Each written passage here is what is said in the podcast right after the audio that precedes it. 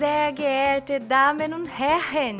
Sejam todos bem-vindos ao podcast Nossa Língua Alemã, um programa que fala esse idioma de uma perspectiva bem brasileira. Meu nome é Lissa Russolo, eu sou brasileira, falo aqui de Nuremberg, na Alemanha. Se você quiser entrar em contato comigo, pode me achar pelo Instagram, arroba ou me escreve um e-mail para nossalinguaalemã.gmail.com.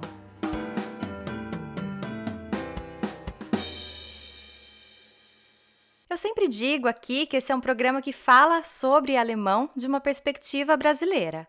O objetivo do programa é a gente refletir sobre esse idioma estrangeiro na boca dos brasileiros. Quais são as nossas maiores dificuldades? Quais as vantagens que nós compartilhamos ao falar esse idioma? De que maneira nós podemos encontrar um jeitinho para colocar um pouquinho da nossa cultura brasileira nessa língua? Aí um dia eu estava pensando em todas essas questões para montar o podcast aqui para vocês e me surgiu uma dúvida. Alemão e português são idiomas bem diferentes um do outro.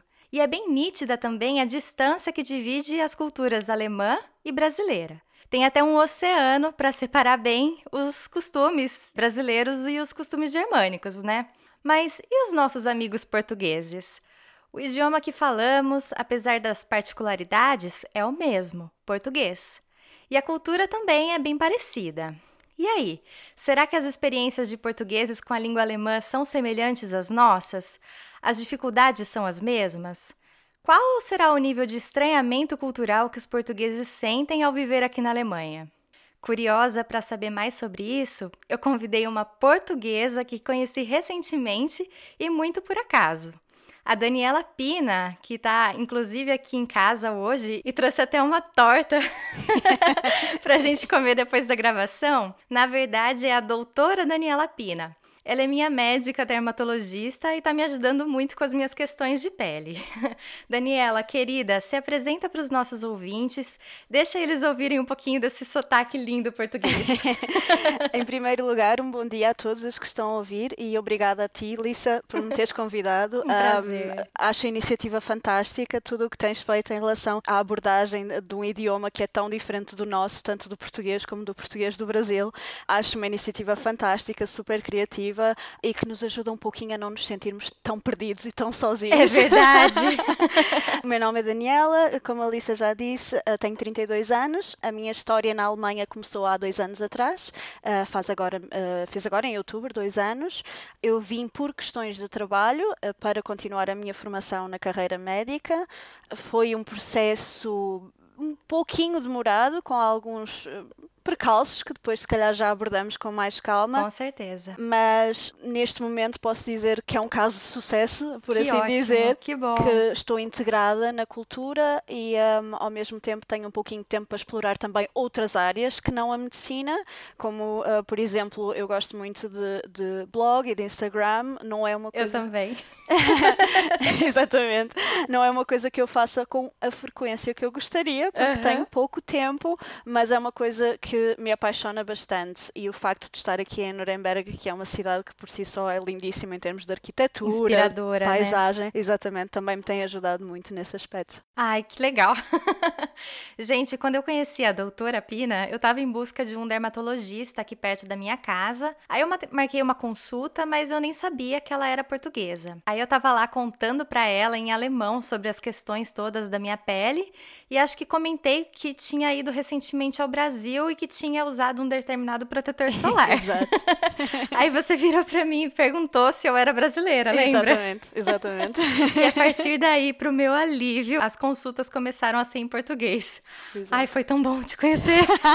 Fico muito contente. E é sempre bom ouvir um bocadinho da nossa língua, da língua brasileira, porque nós estamos tão habituados a ter o alemão constantemente que é quase como assim, um cheirinho a casa de vez ah, em quando, sim. não é? Ah, que bom. Eu preciso confessar que eu tava morrendo de vergonha de te chamar aqui para gravar comigo, mas eu fiquei muito feliz de você ter aceitado. Ah, obrigada, eu é que agradeço. e você já gravou algum podcast antes? Nunca, nunca gravei um podcast e, falando muito sinceramente, ouvi muito poucos até agora. Uh -huh. Portanto, isto é também completamente desconhecido, também estou um bocadinho nervosa, mas estou a encarar como uma conversa com uma amiga. E, bom, sim, porque eu, se eu pensar que eu nunca gravei com um médico antes, eu também fico nervosa. Bom, e também ainda bem que a gente tem o quadro Quebra-Gelo para dar uma relaxada antes da pauta principal. Quebra-Gelo. Para quem ainda não conhece, o quadro Quebra-Gelo é fixo no programa e tem o objetivo de deixar os participantes mais à vontade com o microfone e também com a nossa língua alemã. Geralmente a gente faz brincadeiras relacionadas ao idioma alemão para dar risada e para pagar uns micos diante dos ouvintes. Mas como hoje a gente tem aqui no programa variantes diferentes da língua portuguesa, acho que seria bem divertido a gente tentar explorar essa diversidade. Para começar, a Daniela e eu vamos tentar falar alguns trava-línguas de Portugal e do Brasil. E você, ouvinte, também pode tentar aí na sua casa. Vamos ver só quem consegue falar mais rápido. Eu que não. Eu tenho um, um, um trava-línguas aqui para você. Você tem algum preparado já aí? Vários. Meu Deus! então eu vou ter que abrir mais aqui, porque eu separei um só. Ou a gente tenta fazer os de português é de Portugal. Isso, é isso. Uhum. O Trava-Línguas em Português do Brasil, que a gente Sim. conhece lá no Brasil, que eu separei para você, é esse. O peito do pé do padre Pedro é preto. O peito do o... pé, o peito do pé do padre preto. Ah! outra vez, outra vez. O peito, Pe... o peito do pé do padre Pedro é preto. O peito do pé do padre Pedro é preto. Isso! Ah, ah, difícil, difícil. Você já conhecia esse trabalhinho? Não, não, não. Eu achei ele muito difícil. E é. Então, tentando dizer rápido, não tem hipótese. ok, então, um português. O rato roeu a rolha da garrafa do rei da Rússia. O rato roeu a rolha do rei da Rússia. Não, o rato roeu a rolha da garrafa do, do rei, rei, da, da Rússia. Rússia. Muito bem, ah, muito okay. bem. Eu conheço um parecido com esse, que é o rato roeu a roupa do rei de Roma. Ok, é, é semelhante. Mas essa variante eu nunca tinha ouvido. Exato. Mais um português. Mais um português. Há um que é até é bastante conhecido pelas pessoas mais novas como um jogo de bebida. Ok. Uh, e é um limão, dois limões, meio limão. E a outra pessoa tem que responder exatamente igual, mas depois pode trocar a ordem e tem que ser sempre repetido da mesma forma. Ok. E quando engana tem que beber. Portanto, ah, isto é muito. É. Ainda bem que a gente não está brincando exatamente. com bebida alcoólica aqui hoje. Exatamente, porque passado um pouco já ninguém sabe o que está a dizer. Posso imaginar. Como é que é então? Um limão, dois limões, meio limão. Um limão, dois limões, meio limão. Exatamente. E quando diz muito rápido, passado um bocado, é dois melão, um limão. Um limão, dois limões, meio limão. Exatamente, muito bem. Até que não está tão ruim assim. não, não, de todo, de todo. Depois tem outros também muito curtinho, que também é difícil dito rapidamente, que é um tigre, dois tigres, três tigres. Esse é difícil. um tigre, dois tigres, três tigres. Agora eu vou tentar falar rápido. Um, um tigre, tigre, dois tigres, três tigres. Não, muito bem. Muito não, bem, não, tá quase, não tá quase. um tigre, dois tigres, três tigres. Ai, eu não consigo. este é muito difícil. Um, tem a ver com os nossos R's e a maneira como nós Sim. pronunciamos. É, mesmo para nós portugueses é muito difícil dizer. Uh, é, posso imaginar. Exatamente. E o, o mais bonito para mim é este. Este aqui não é tanto trava-línguas, é mais uma brincadeira com palavras, mas eu gosto bastante.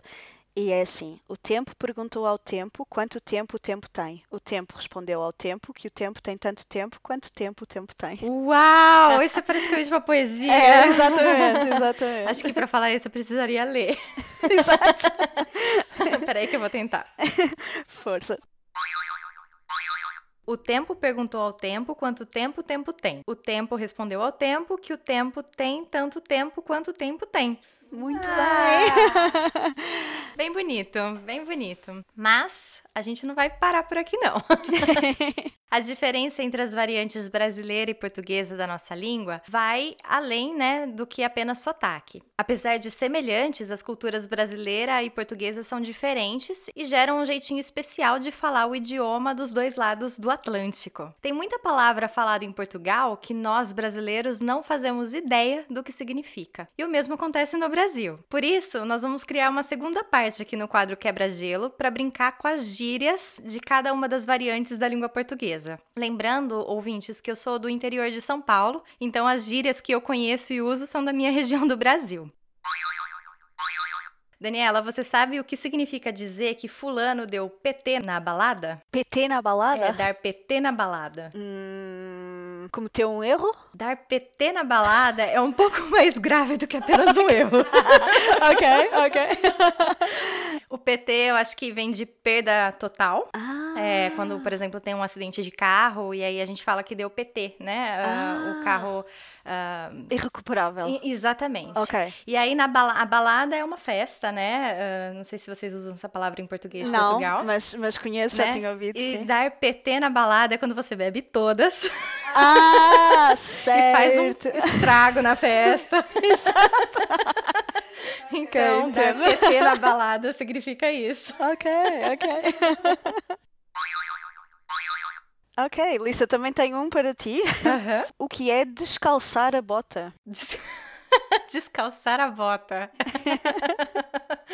ah, bom, é, literalmente é retirar a bota, né? Sim, exatamente, mas também é dito Será que é quando situação. a gente fica com vergonha e aí precisa ou fica vulnerável, ou tirar a bota? Não? Uhum. Não, não, é quando temos um problema que precisamos de resolver, descalçamos a bota. é resolver um Ah, entendi. problema. Tipo, descascar o abacaxi. Exatamente, Ah! exatamente. Essa é, essa é a correspondência brasileira. E é mais no sentido de quando uma pessoa se mete em encrenca, não é? Que é como Sim, diz no sim. português do Brasil. Descalçar a bota é um bocadinho sair de situações de uma maneira pouco correta. Eu Portanto, ah, dá um sim, de uma maneira assim, dar um jeitinho ali, jeito. né? Sim, entendi. sim. Olha, nunca tinha ouvido falar. Agora, será que você conhece essa? Se pá, a gente vai. Não, de todo. outra vez, outra vez. Se pá, a Se gente pá. vai. Ó, se pá, a gente grava esse podcast aqui. Ok, se der. Sim. Ok. Olha, não me pergunte a origem Ok. e nem o que significa, mas a Ok. gente usa muito isso lá. Ah, se Ok. pá, se pá, isso dá certo. Ok. É um, um condicional, assim, sabe? E eu não sei por que a gente fala isso, mas a gente fala isso. Ok. Fantástico. Também há outra que é hum, tu não tens lata para fazer isto. Tu não. Tu, nossa, eu já não consigo nem falar usando tu. tu não tens lata pra fazer isso? Significa que eu não sou boa o suficiente pra fazer tal coisa? Ou que eu não tenho conhecimento?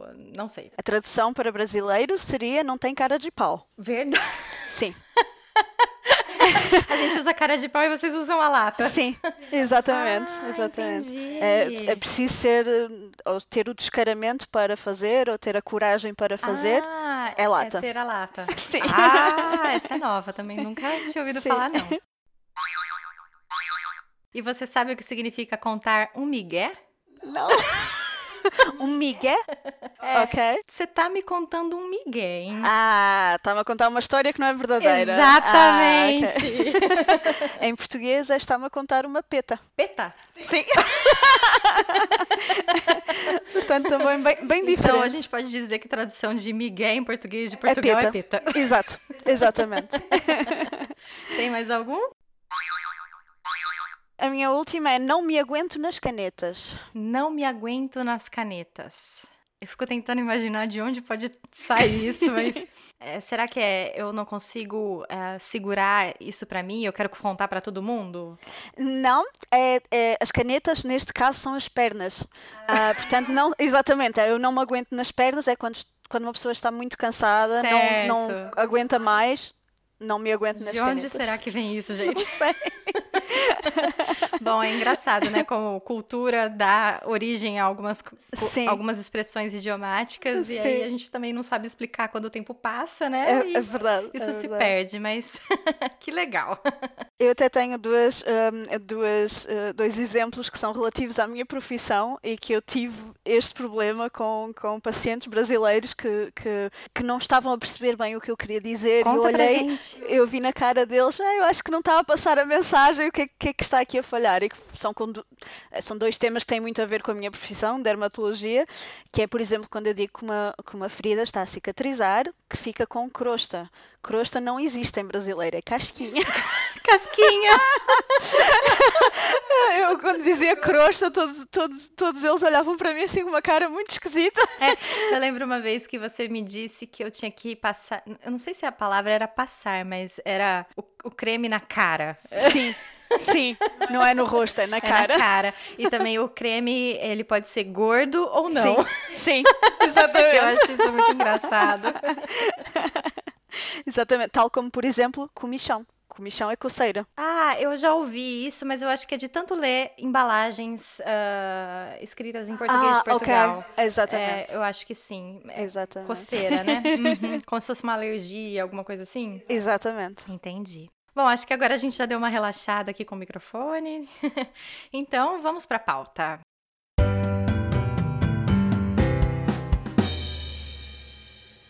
Daniela, você poderia contar um pouquinho mais sobre você, um pouquinho mais da sua profissão e por que, que você quis vir trabalhar na Alemanha e especificamente em Nuremberg?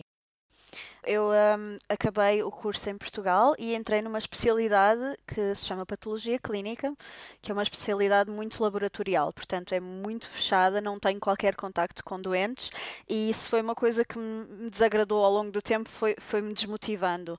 E uh, infelizmente em Portugal, especialidades como dermatologia, como cirurgia plástica, são coisas muito concorridas, têm muito poucas vagas, a chance de nós termos hipótese de entrar nessas especialidades é muito pequena. Ah, que pena. Exato, é mesmo pena. Uh, então eu percebi que tinha que emigrar se queria uh, perseguir o meu sonho, que era, que era ser dermatologista, e comecei a informar-me em termos de, de países europeus qual era o país que fazia a transição mais célere, portanto mais rápida, com menos documentação, menos exames, uh, menos tempo de espera, até ser, um, até ser aceito como médica uhum. nesse país. E entretanto, pronto, apercebi-me que efetivamente um, a Alemanha era, seria o processo mais fácil. O que não era fácil era a língua. Ah, eu posso imaginar. eu não tinha conhecimento de alemão, tinha tido algum contacto, se calhar mais à frente vamos falar mais sobre isso. Já tinha ouvido alemão, já tinha percebia algumas coisas, mas longe de mim conseguir falar fluentemente Sim. alemão. E portanto, essa foi a primeira fase. Uh, eu comecei a aprender a língua com uh, uh, aulas privadas, três vezes por semana, enquanto ainda estava a trabalhar em Portugal, para poder ter o certificado B2, que era o mínimo na altura necessário para a zona da Baviera. Entendi. Então, você não tinha quase nenhum conhecimento né, de alemão, como você não. disse, só tinha ouvido um pouquinho. Exato. É, você lembra qual foi o seu primeiro contato com o idioma? O primeiro contacto com a língua alemã foi no estrangeiro. Eu fiz quase toda a minha escola uh, no Luxemburgo. Vivi lá 10 anos da minha vida e uh, uma das línguas oficiais do Luxemburgo é o alemão. Certo. Portanto, é o luxemburguês, o francês e o alemão. É muito interessante isso, porque eu acho que eu nunca tinha conhecido alguém que tinha morado no país de Luxemburgo antes. Sim. é um país muito pequenino, é um microclima, como eu costumo dizer. É um sítio ótimo para crescer, com muita segurança. Um, muita qualidade de vida e eu tive a oportunidade fantástica de estudar na escola europeia, o que me deu uma abertura imensa para novas línguas, novas culturas, e acho que isso sim ajudou imenso neste processo que foi aprender outra língua. E também morar num lugar diferente de sim. Portugal, né? Porque sim. eu imagino que a cultura de Luxemburgo e de Portugal sejam bem diferentes uma da outra. É muito diferente. Uh, foi uma transição mais fácil porque a população portuguesa no Luxemburgo é muito grande.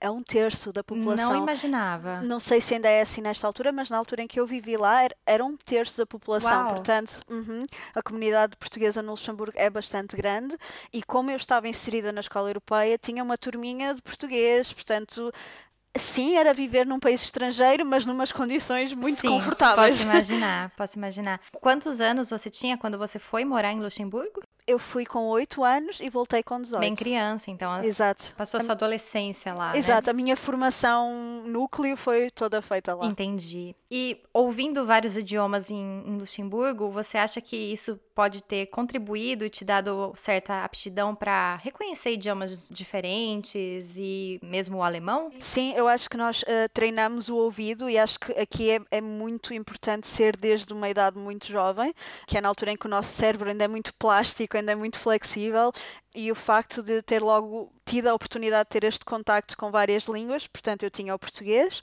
tinha o inglês como segunda língua, tinha o francês como terceira língua e algumas das, das aulas que eu tinha, mesmo geografia, história, eram dadas em inglês.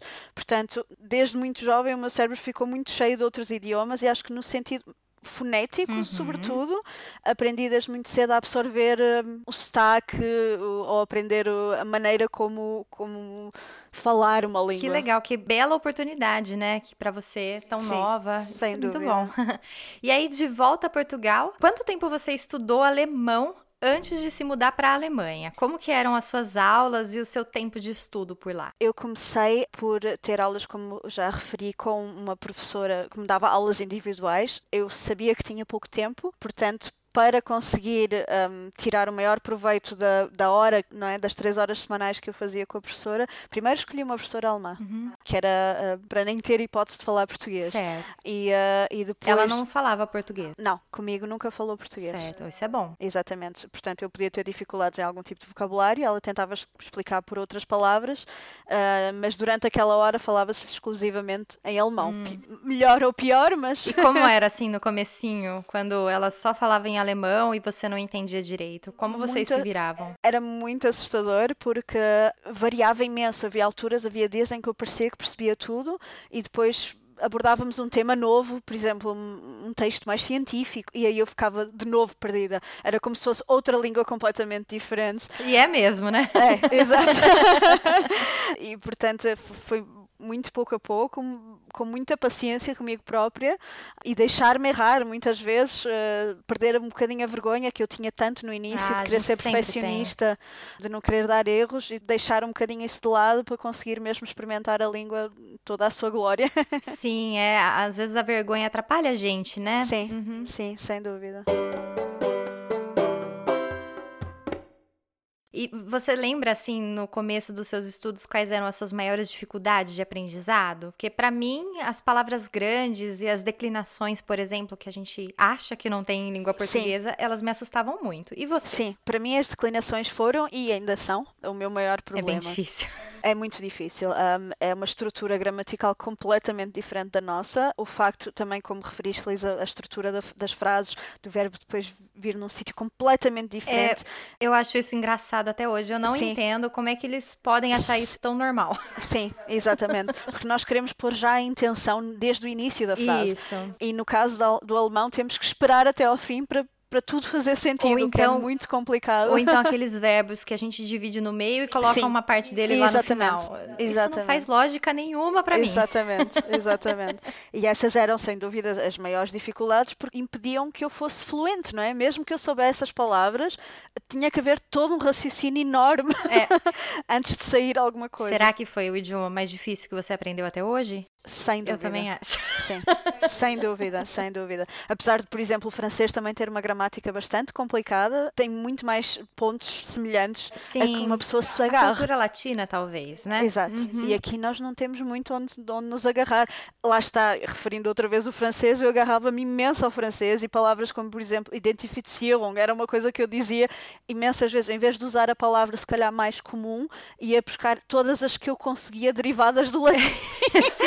Inclusive, eu queria te perguntar isso, se você sentia. Porque assim, a gente sempre fala das dificuldades, né, no idioma, mas a gente também, às vezes, deixa de lado um pouco as facilidades que a gente Sim, tem, né? Sim. Por exemplo, acho que para nós que falamos um idioma latino, as palavras de ori- origem latina são faci- uma facilidade, uma vantagem. Exatamente. Você sente isso também? Senti isso, então isso também foi uma particularidade muito, muito, muito boa na parte científica da minha aprendizagem, porque eu não, não podia só aprender o alemão, eu tinha que aprender o alemão médico. Isso. Pronto, esse também é o- todo outro tema.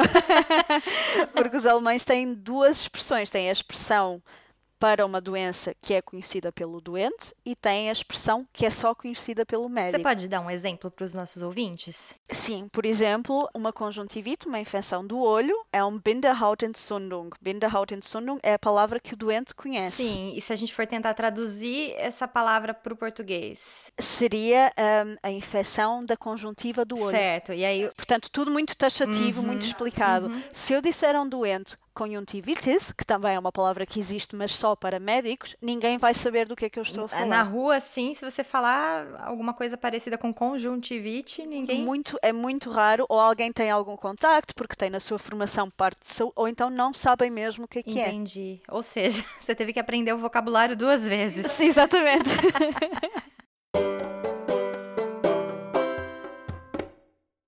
Você, quando chegou na Alemanha dois anos atrás, como você comentou, que nível de alemão você tinha naquela época? Uh, portanto, eu uh, fiz o exame no Instituto Goethe, em Portugal, com, uh, e fiquei com o certificado B2. B2. Uhum. E aí, como foi chegar aqui e colocar esse idioma B2 em prática? Exato. Era fácil ou você se sentiu um pouco perdida na, na época? Não, não. Eu admito que, na altura, o meu estudo foi focado para passar ao exame o que nada tem a ver com falar esse idioma no dia a dia. Pois é. é. Foi um estudo muito direcionado, porque eu precisava desse certificado, uhum. mas depois toda a aprendizagem prática, não é, de, de, de, da língua, do idioma do dia a dia, foi adquirida durante o meu estágio Sim. aqui. Eu entendo que para você como médica, para conseguir todas essas aprovações necessárias para trabalhar Sim. aqui na Alemanha, isso tenha sido necessário. Sim. Mas às vezes eu vejo pessoas que não precisam necessariamente de um certificado para conseguir um emprego e as pessoas muito preocupadas em passar na prova, né? E aí Sim. eu falo que ou você aprende a passar na prova ou você aprende alemão. Verdade. Porque é verdade. Fica muito preocupado em questões de prova, sendo que se você aprende o idioma com um pouco mais de tranquilidade, sem essa pressão da nota Sim. que você vai tirar na prova, talvez seja automaticamente mais fácil de você passar nesse exame, Sem né? dúvida, né? sem dúvida dúvida. E para mim foi muito importante no início, apesar de, de eu ter tido a experiência, portanto, durante, a, durante o meu estágio, de ir falando aos poucos, eu tive que deixar o meu medo de cometer erros, porque Isso. eu nunca ia ser gramaticalmente perfeita, não, não era impossível. É. E então a minha prioridade deixou de ser falar a língua perfeitamente para ser um, inteligível, portanto, para os meus doentes e para os meus colegas. Isso, porque para a prova faz todo sentido, né? A gente não pode cometer erros, Sim. né? Ou precisa evitar Sim. o máximo de Sim. erros. Mas no dia a dia não tem muito. Se a gente ficar se prendendo tanto, né, em tentar falar o máximo possível corretamente, acho que a gente se prende também, Sim. né? E isso, isso no meu caso ainda era mais grave porque eu, quando eu estou com um doente, quero dar a sensação de que ele tem que estar à vontade. Se eu própria não estiver à vontade, a nossa comunicação já começa muito Posso mal. Posso imaginar. sim, Nunca tinha portanto, parado para pensar nisso. Sim, sim. Portanto, eh, por exemplo, uma coisa muito importante é criar empatia. E se eu estiver constantemente na minha cabeça a rever o que eu estou a dizer, tudo sai de uma forma muito pouco natural e, e são coisas que são logo sentidas pelo doente. Uhum. E é muito, complica muito a nossa comunicação. Posso imaginar. E eu tenho uma curiosidade: você tem muitos pacientes que não são alemães? Sim. Muitos. Eu acho que eles até devem se sentir, pelo menos eu, né? Sim. mais à vontade de falar com Sim. você.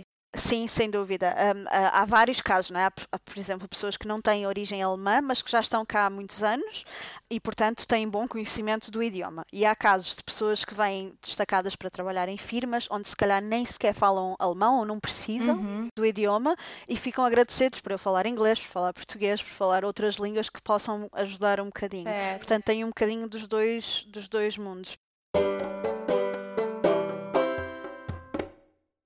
Você estava falando aqui das suas, dos exames que você teve que é, prestar para uhum. poder trabalhar na Alemanha com Sim. medicina. Sim. Você poderia contar um pouquinho sobre esses, as etapas que você teve que passar para chegar até aqui? Sim, portanto, uh, para qualquer pessoa que esteja a pensar vir, vir viver para a Alemanha, não só uh, seguir a minha área ou a minha carreira, primeiro ponto, burocracia. Tudo o que é papel, tudo o que é documento.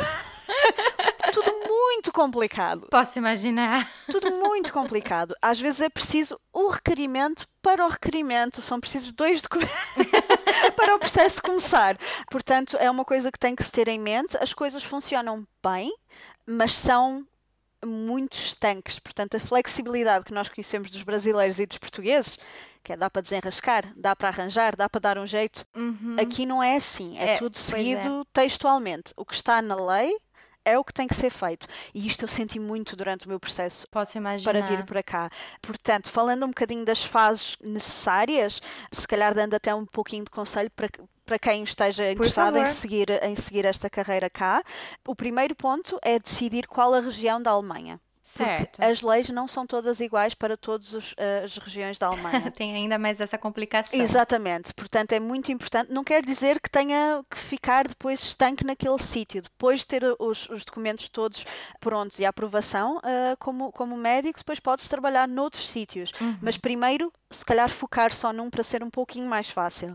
Depois. Há no website de todas as, as, as regiões da Alemanha relacionadas com a Ordem dos Médicos os documentos necessários para iniciar o processo. Uhum. É uma lista muito grande. Muito grande. Ah, um pouquinho assustador. Mas O são meu- documentos muito difíceis de a, conseguir. a maior parte não são. Ah, O meu único conselho, porque eu fiz muitos erros não é, durante este percurso, é mesmo arranjar o que eles lá pedem, textualmente. Não é uma coisa parecida, não é uma, tem que ser exatamente o que está lá escrito. Por exemplo, hum, na tradução da documentação, é muito importante arranjar um advogado reconhecido por cá. Olha só, não fazia ideia disso. Sim, Uhum. ah, porque eu arranjei um, ah, um advogado do consulado alemão, gastei muito dinheiro na Puxa. tradução e nada foi reconhecido. Pena. Eles têm uma lista também online ah, no site da Ordem dos Médicos dos advogados que fazem estes certificados, que fazem estas traduções e tem que ser um deles, porque poupam imenso dinheiro e imenso trabalho se fizerem logo bem à primeira. E depois, se calhar o meu conselho era poupar dinheiro. Porque se ah, não tivermos uns pais muito, com muito dinheiro É. que possam ajudar neste processo, todas estas pequenas coisas custam muito dinheiro. Um, há tantas viagens para vir a entrevistas cá, tanto a tradução dos documentos, tanto a- o exame cá, porque um, também é necessário um exame de língua cá. São coisas Ah, que então custam além dinheiro. do exame de língua que você teve que fazer em Portugal, você precisou fazer mais um na Alemanha. Sim, eu esqueci de dizer, o, o B2 consegui em Portugal, mas o necessário para começar a trabalhar é um C1 e esse C1 é obtido através da Ordem dos Médicos com um exame de língua especializado para médicos. Como é esse? Qual é a diferença desse exame para médicos de um exame normal de línguas? Exatamente, também tem uma parte oral, uma parte escrita, mas ele- todo ele é direcionado na colheita da história clínica, portanto, na maneira como nós comunicamos com o doente. É extremamente assustador, foi muito difícil. Ai, meu Deus. Acho que foi a coisa mais difícil que eu tive que fazer, Uhum. mas eles também são muito tolerantes em relação a, a erros. O importante é eles perceberem que a comunicação é bem feita. Ah, isso é bom. que bom. Exatamente. Uhum. Portanto, nós temos uma parte que é a colheita da história clínica com o doente, em que temos que perguntar o que é que se trata, quais são as queixas. Ou seja, Ah, quase uma encenação ali. Exatamente, é uma encenação feita por médicos para médicos. Ou seja, os avaliadores são médicos. Exatamente. Ah, interessante. Exatamente. E eles não estão a avaliar, por exemplo, conhecimento científico. Se uma pessoa não estiver a ver qual é que é o diagnóstico, tudo bem, não precisa de entrar em pânico, mas é importante a maneira como nós abordamos o doente. Por exemplo, eles até fingem um pouco, às vezes, estar, por exemplo, em choque com uma notícia, com um diagnóstico, Uau. e nós temos que adaptar a nossa resposta para ir de encontro às emoções do doente. Entendi, Sim. entendi. Então, a linguagem ali de como você conversa com o seu paciente, né? Eu acho interessante que você fala o doente, né? E Sim. a gente fala o paciente. então, a maneira como você conversa com o seu paciente é, é avaliada. Sim, E exatamente. nessa prova. Exatamente. Interessante. E você tinha falado aí desse processo de entrevistas Uhum. de, de emprego. Você se sentia confiante para falar alemão nessas entrevistas? Ah, não, a primeira, a primeira abordagem que eu tive foi ao telefone, que para mim ainda foi pior, porque falta toda a mímica, toda que ajuda, não é? ah, ok, foi à distância. Ah, foi à distância e foi para tentar conseguir um estágio, que é na clínica, por acaso, onde eu trabalho até hoje. Uhum. E, ah, e foi aterrador, eu tinha um guião escrito à minha frente ah, para tentar ah, dizer tudo direitinho, mas aquilo que me assustava mais era não perceber o que me era dito do outro lado. Ah, tá. É ainda mais pela distância toda. Exato. Tinha uma câmera? Não, Ah, só foi áudio. Só áudio, sim. Meu sim. Sim, Isso sim. é difícil mesmo. Sim. Você não consegue nem olhar pro olho da E- pessoa. e- Exatamente. Uhum. É toda uma parte que falha que ajuda imenso no início, que é ler lábios, ver mímica. Nesse momento você nunca tinha encontrado ainda a pessoa com quem você conversou. Não, Uau, sim. que foi tudo por e-mails e depois a, a primeira entrevista, digamos assim, foi por telefone. E aí teve o início da jornada de trabalho em um novo Exatamente. idioma, né? Exatamente. Foi-me dada a oportunidade de vir estagiar durante uma ou duas semanas e eh, durante essas duas semanas até me foi oferecido da parte do, do, do meu chefe se eu queria falar em inglês e eu disse que não. Que era um risco, obviamente, porque o meu alemão ainda era muito, muito, muito primordial, muito rudimentar, mas eu achei que era importante ele ver a minha motivação. Quais eram as suas tarefas nessas duas semanas? Você- Nestas duas semanas fiz só acompanhamento, era mesmo só para eu me integrar na equipa, conhecer as pessoas e perceber qual é que era o ritmo de trabalho. Certo. E aí, como é que foi pra você essas duas semanas? Ui, muito. Eu, eu acho que chegava a casa e tinha que ir dormir, porque era tanto conhecimento, tanta absorção, que o meu corpo precisava de, de desligar Eu para poder imagino. absorver tudo. Sim. Cansa, né? Sim, Cansa. sim, é. sim. E o estresse também. Sim, que- É, Uhum. estar em stress, língua nova, profissão nova, era muito intenso. Você muito tinha intenso. medo de errar? Claro, claro, sempre. Como sempre. você lidava com esse medo? Ahm, acho que também tem muito a ver com humildade. Eu ah, era muito clara com as pessoas que estavam à minha volta eh, que eu, eu não estava a tentar fazer de conta que sabia mais do que o que sabia. Uhum. Fui sempre muito clara, eu tenho estas dificuldades, mesmo em termos da, da, da especialidade em si, não é? Nunca tinha tido contato com dermatologia, era tudo novo para mim. E então, numa fase inicial, não tinha medo nenhum de fazer perguntas, de, de, de verificar três, quatro vezes se estava tudo bem o que eu tinha escrito. Isso. Exatamente. Ser humilde, acho que é Isso. muito E as importante. pessoas a nosso, provavelmente as pessoas com quem você estava trabalhando já sabiam quais eram essas Sim. suas dificuldades e acho que respeitavam isso também, Sim, né? e acho que essa foi a minha maior surpresa, porque eu estava.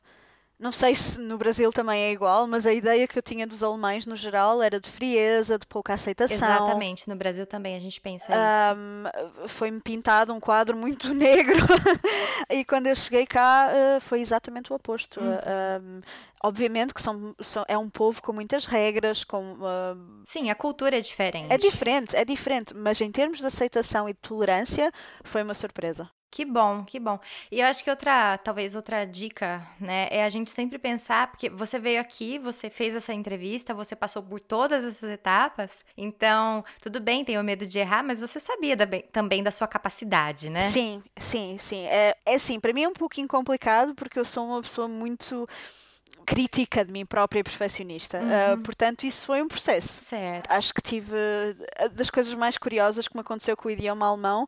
Eu gosto de, de achar que tenho um bom sentido de humor, que gosto de fazer piada, que gosto de ser leve, e eu não consegui isso durante muito tempo. Eu te entendo. Muito tempo, acho que foram para aí seis meses até conseguir fazer uma piada em alemão. É isso era- frustrante, né? é, é, e era uma leveza que eu também precisava na minha vida, que é uma pessoa não precisar de se levar a sério constantemente, mesmo durante a aprendizagem de uma língua que é tão estranha como o alemão para nós. Acho que é preciso saber rir de nós próprios. É, verdade. Sim, Uhum. e, um, e levar as coisas um bocadinho mais É, de uma maneira le- leve. leve. Sim, sim, sem dúvida. E eh, tem diferença também entre o jeito português e alemão de exercer a medicina? Sim, tem. eh, De um ponto de vista de aprendizagem, é muito bom para nós porque está tudo muito protocolado. Há Ah, protocolos para tudo, ahm, há uma maneira de fazer as coisas. E eh, em caso de insegurança é seguir o protocolo. Ok. Eh, Mas é será isto- que isso também não é uma dificuldade? Porque não É. dá pra dar um jeitinho É. nesse protocolo? É assim, eh, para qualquer pessoa que tenha um pouquinho de noção de dermatologia, não é? Cada caso é um caso, não dá para Exato. fazer chapa 5, não sei se chapa 5 também se diz em brasileiro. não conheço essa expressão. Quer fazer copy-paste, ok. não dá para fazer igual para toda a gente. Aham. Um, e nesse aspecto, acho que depois também sou eu que trago um bocadinho mais valia É. para a Alemanha da maneira Concordo. como eu exerço a, a medicina. Sim, De concordo. um ponto de vista um pouquinho mais flexível, um pouquinho mais adaptado ao doente. É. Cada pessoa é cada pessoa. Que bom. Exato. Que eu acho que a clínica cresce muito com este, né, com essa Eu outra visão. Espero que sim. Ah, eu acredito que sim também.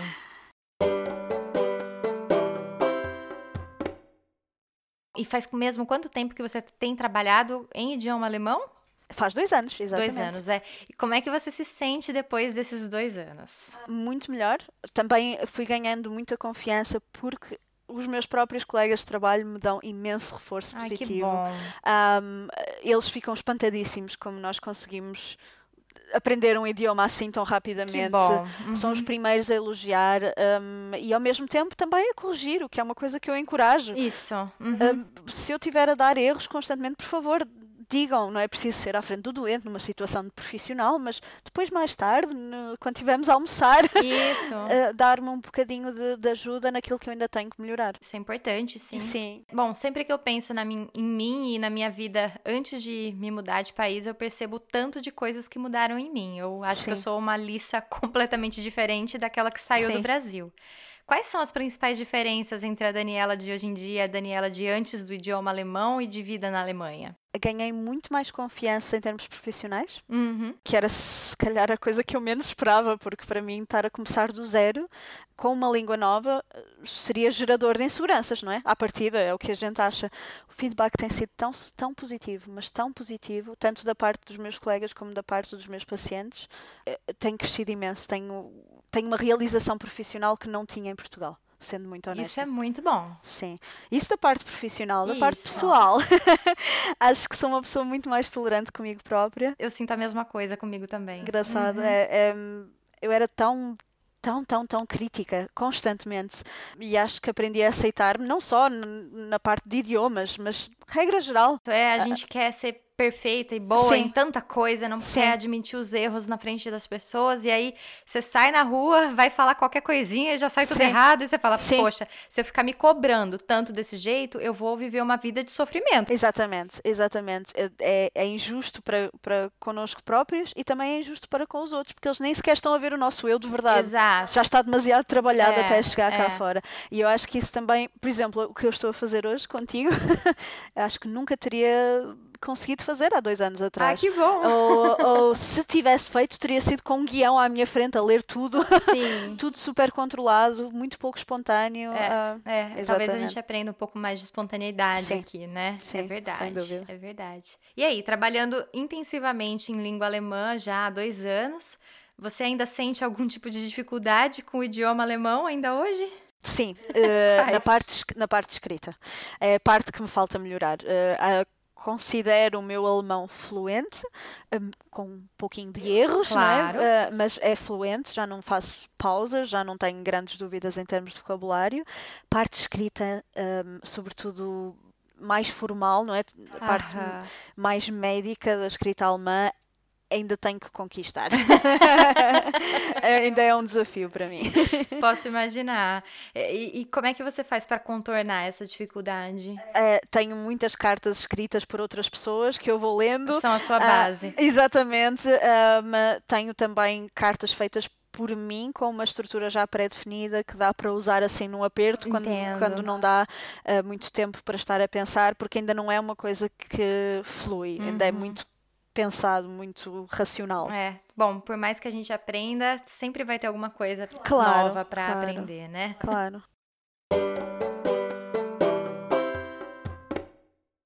Tem alguma situação difícil ou mesmo engraçada que você já tenha passado aqui na Alemanha? Não precisa ser assim somente no consultório, mas que você já tenha passado. Como é que você se saiu dessa situação? Poderia contar pra gente?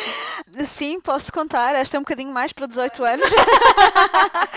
mas foi, foi em contexto de, de, de, trabalho e tem a ver exatamente com este problema das, uh, das palavras uh, de diagnóstico de doenças que são só para doentes. ok. Uh, em que eu estava a avaliar um doente que tinha um eczema na, na pálpebra e uh, o que eu queria dizer era também tem uma conjuntivite. Certo. Portanto, tradução certa, também tem um Binderhautentzündung. Infelizmente, o que eu disse foi tem um Vorhautentzündung, que é uma infecção do prepúcio. Ele olhou para mim com uma cara muito estranha. Como é que você sabe disso? Exatamente. Como é que você viu? Eu ainda estou vestido. Todas as minhas colegas riram, riram, riram. Eu fiquei muito corada. Queria morrer. Isto tudo, não é? Só por causa de uma sílaba que mudou.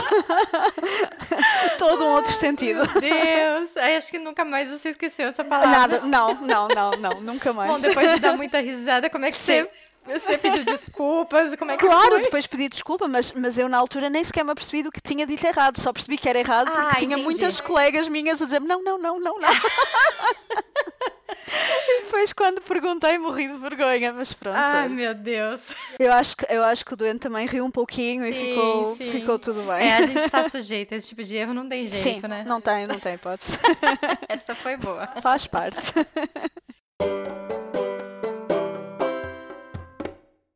E para finalizar, é, que mensagem você poderia dizer a conterrâneos que tenham interesse de se aventurar na Alemanha, mas que ainda não sabem ou não dominam o idioma? Primeira dica é, apesar de se poder pesquisar muito online de pessoas que eh, fizeram este processo e que tiveram X e Y dificuldades, cada percurso é único. Não ficar com ansiedade só por estar a ler que houve este, este problema, que houve esta dificuldade. Eu- era uma coisa que me assustava imenso de ouvir histórias de pessoas que tinham havido entrevistas e que tinham sido extremamente mal aceitos. Cada um tem o seu percurso. Não ficar inseguro antes das coisas estarem a acontecer. Um pouquinho de nervosismo antes faz parte, todos temos, mas não ficar com ansiedade ao ponto de criar pânico e medo de iniciar este processo. Como você disse, é único para cada uma das pessoas o Exatamente, processo, né? é individual. E às vezes a gente tem contato com um monte de gente, Sim. blogs, Sim, redes sociais, exatamente, e aí gera uma exatamente. comparação. Uma pessoa compara, ou é porque a pessoa foi extremamente bem sucedida logo à primeira e nós não, ou porque a pessoa teve imensos problemas e nós não queremos passar por isso. Não complicar. Não se apegar a esse tipo de Sinceramente, né? eu achei, apesar dos problemas da parte de documentação ser demorado, achei o processo até relativamente fácil em termos de aceitação de procura de trabalho. Não tenho história de terror para contar.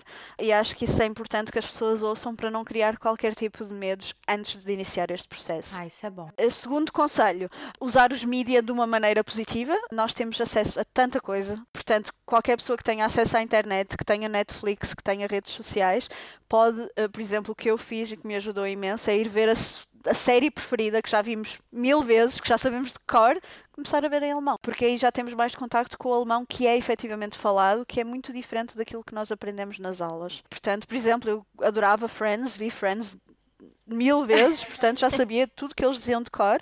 Portanto, ver em alemão para mim ajudava-me imenso porque eu já sabia mais ou menos qual era o tema da conversa. E aí aprendi vocabulário, aprendi expressões e fui perdendo medo. Fui Isso. perdendo medo à, medo à língua. Ah, em relação assim a mais conselhos que possa dar, eh, são duas páginas de, de YouTube. Eu gosto muito de, de make-up, gosto muito de moda, ah, portanto, se esse for um dos interesses, ah, aconselho ah, a Instagrammer e YouTuber Madame Tam Tam, Ok. que é um doce muito fofa mesmo. Fala em alemão, mas devagarinho. Isso é portanto, bom. Sim, portanto, de uma maneira bastante articulada e pausada, dá para ir acompanhando muito bem, mesmo no início. E pronto, não precisa de ser esta em, em particular, mas. Sim, mas um assunto de interesse do de ouvinte, hobbies, né? exatamente, É, eu acho... passatempo, ah, ajuda sempre porque nós já estamos muito integrados com esse tema em particular, é só começar a ouvi-lo noutra língua. é. Eu, particularmente, eu preciso confessar, eu não gosto de televisão alemã. Eu me Sim, incomodo eu demais eh, em assistir alguma coisa em língua alemã, mesmo que seja Sim. originalmente em Sim. idioma alemão. Me incomoda. E aí, quando eu assisto, eu, às vezes eu penso, ah, eu vou assistir só para aprender um vocabulário, mas eu tô lá julgando. Sim. Falar, ai, como é mal feito, ai, como é Sim. ruim. Sim, eu, eu fiz o erro de ir ver o filme Bohemian Rhapsody ok. em alemão. Não, não. Ai, não, que não. desgosto. É, então às vezes eu prefiro deixar a televisão de Sim. lado e essa dica de conteúdos em, em mídia social de algum Exato. tema que já me interesse, mas Exato. em alemão originalmente, isso me Exatamente. ajuda bastante. É Exatamente. porque a gente acaba aprendendo um vocabulário que a gente gosta, né? E tendo interesse é muito, muito, muito melhor para continuar uh, a ser consequente, pronto, portanto, a fazer isso várias uhum. vezes. Porque se for uma coisa que nos é muito estranha, muito difícil, nunca é uma coisa que vamos conseguir fazer com a regularidade Exato. necessária. Ai, sabe outra coisa que eu adoro fazer para aprender alemão? É ler embalagem. Sim! Sim, embalagem de shampoo, de condicionador, de, enfim, produtos de limpeza. Exatamente, exatamente. Uh, onde as instruções também são escritas numa linguagem bastante direta. Isso. Também. É, é, é, é uma boa ideia. Ir nas farmácias aqui e ficar lendo embalagem também. Exato. Legal. Esse episódio do podcast Nossa Língua Alemã está chegando ao fim. Eu adorei gravar com você, Daniela. Muito obrigada mesmo por ter participado aqui comigo, por ter trazido a sua visão né, de portuguesa aqui para o podcast. Obrigada. Uh, espero que tenha sido bem compreendida pelos ouvintes. Eu sei que o sotaque é um pouquinho diferente. Eu tentei articular o melhor que ah, conseguia. eu acho que todo mundo conseguiu se entender, sim. E obrigada também pela torta que você trouxe. De nada, de nada, que é o que vamos comer agora. Exato. Se você gostou do episódio e quer continuar essa conversa com a gente, entre em contato, manda sua mensagem. Você me acha pelo arroba aondeeuflor no Instagram e pelo e-mail nossalinguaalemã.gmail.com. Você quer deixar os seus contatos também, Daniela? Sim, posso deixar o meu Instagram, que é o at therapytheblog e também o site correspondente, o blog correspondente, www.therapytheblog.com. Sou um pouco, pouco regular no blog, mais no Instagram, mas sim, qualquer pessoa que tenha curiosidade em ver um bocadinho do meu mundo teria todo o gosto. Ah, legal. Então é isso, gente. Muito obrigada pela audiência e até o próximo programa. Tchau. Até a próxima. Tchau.